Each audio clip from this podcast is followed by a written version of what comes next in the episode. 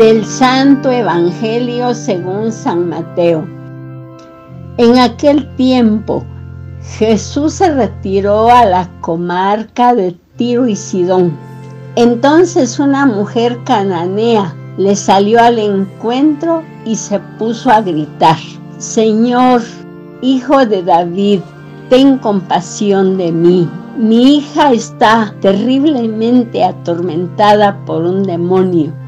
Jesús no le contestó una sola palabra, pero los discípulos se acercaron y le rogaban, atiéndela, porque viene gritando detrás de nosotros. Él les contestó, yo no he sido enviado sino a las ovejas descarriadas de la casa de Israel. Ella se acercó entonces a Jesús y, postrada ante él, le dijo, Señor, ayúdame. Él le respondió, no está bien quitarles el pan a los hijos para echárselo a los perritos. Pero ella replicó, es cierto, Señor, pero también los perritos se comen las migajas que caen de la mesa de sus amos. Entonces Jesús le respondió, Mujer, qué grande es tu fe, que se cumpla lo que deseas. Y en aquel mismo instante quedó curada su hija.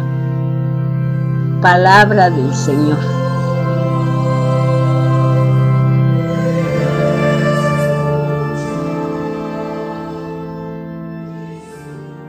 Jesús es el enviado del Padre para reunir a los hijos el pecado había dispersado. Él es consciente de que ha venido como el pastor que busca incansablemente a las ovejas que se han extraviado. Su ministerio se desenvuelve conforme a la cultura de su tiempo. Por eso nos da a entender que el mensaje de salvación debería ser anunciado primero a los judíos.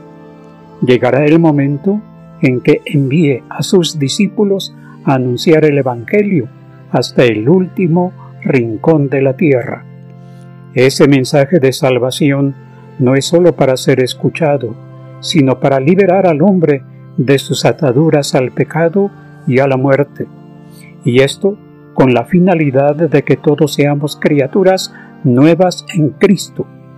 El Señor, a quien no pertenecíamos al pueblo elegido, no nos dio las migajas que caen de la mesa de los hijos, sino que nos sentó a su mesa para que podamos disfrutar en plenitud de la vida de Dios y de la participación de su Espíritu Santo.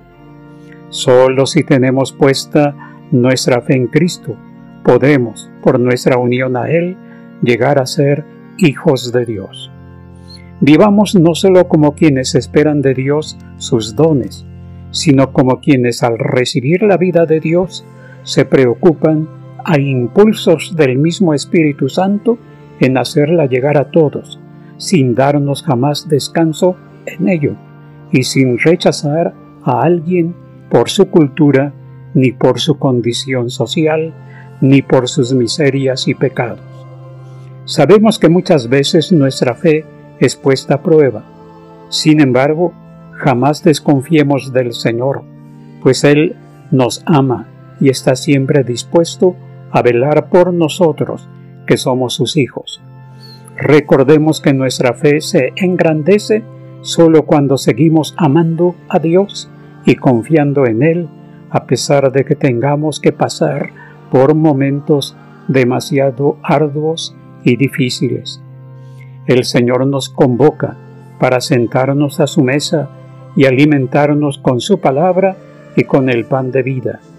Ese alimento no es sólo para que lo guardemos como un don para nosotros. El Señor nos quiere apóstoles suyos.